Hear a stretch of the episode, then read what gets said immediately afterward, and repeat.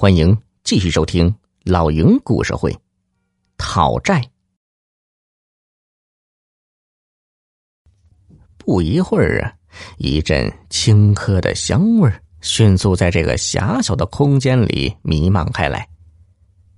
云上人鼻子嗅了嗅，要说在平时，这种东西他连看都不会看一眼，可现在他也是十几个小时水米未进，早就饿得前胸贴后背了，嗓子眼儿干得直冒烟儿。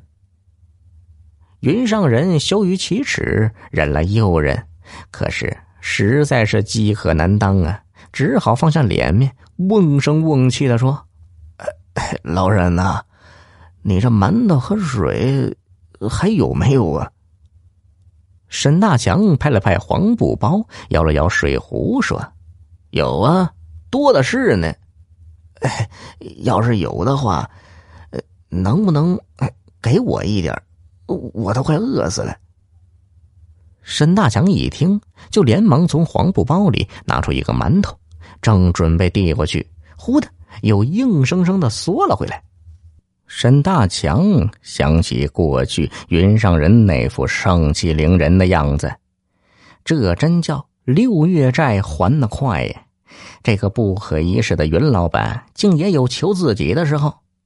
想到这里，沈大强冷冷的说：“给，哼，我为什么要给你呀？”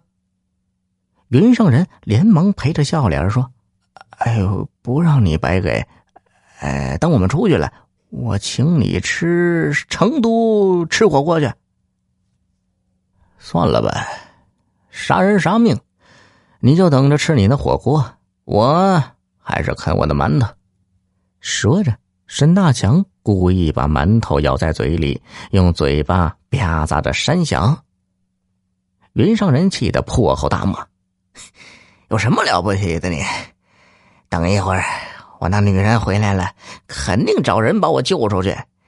你就继续吃你的臭馒头吧，你噎死你！沈大强故意气他说：“嘿，你做梦吧你！你那个小情人恐怕早就卷着钱跑了，还会回来救你？”云上人气得一挣扎，伸手过来就要打沈大强。没想到这一动带动了上面的砖，扑足足的往下掉，吓得他连忙住手，大气儿也不敢出来。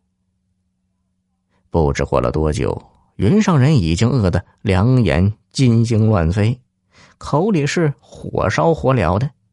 他知道，如果再不进食喝水，恐怕不是饿死，就是脱水而亡啊！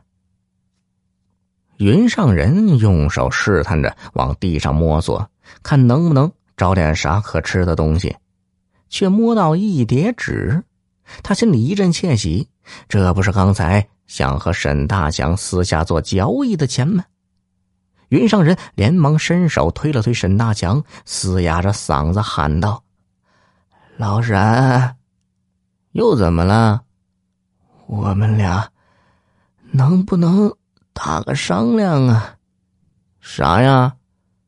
云上人一副哭腔，低声下气的求道：“我实在是受不了了，我这里有钱，我用一千块钱买你一口馒头，五百块钱买你一口水，行不？”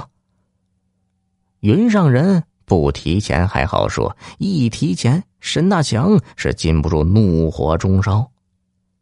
他把云上人伸过来的手猛地往回一推，咬牙切齿的说：“ 嘿，我知道你有钱，城里那儿有好酒好菜，你去买呀！我告诉你啊，你现在就是给座金山，我也不卖馒头。”又不知过了多久，沈大强从迷糊中一下子惊醒，他竖起耳朵听了听。与他近在咫尺的云上人，却一点动静也没有了，又伸手推了推，还是一动不动。这一下，沈大强急了，赶紧一边用手掐了一把，一边大声喊道：“云上人，云老板！”沈大强使出了吃奶的力气，总算把云上人从迷迷糊糊的沉睡中喊醒。他有气无力的咕哝了一句：“干什么？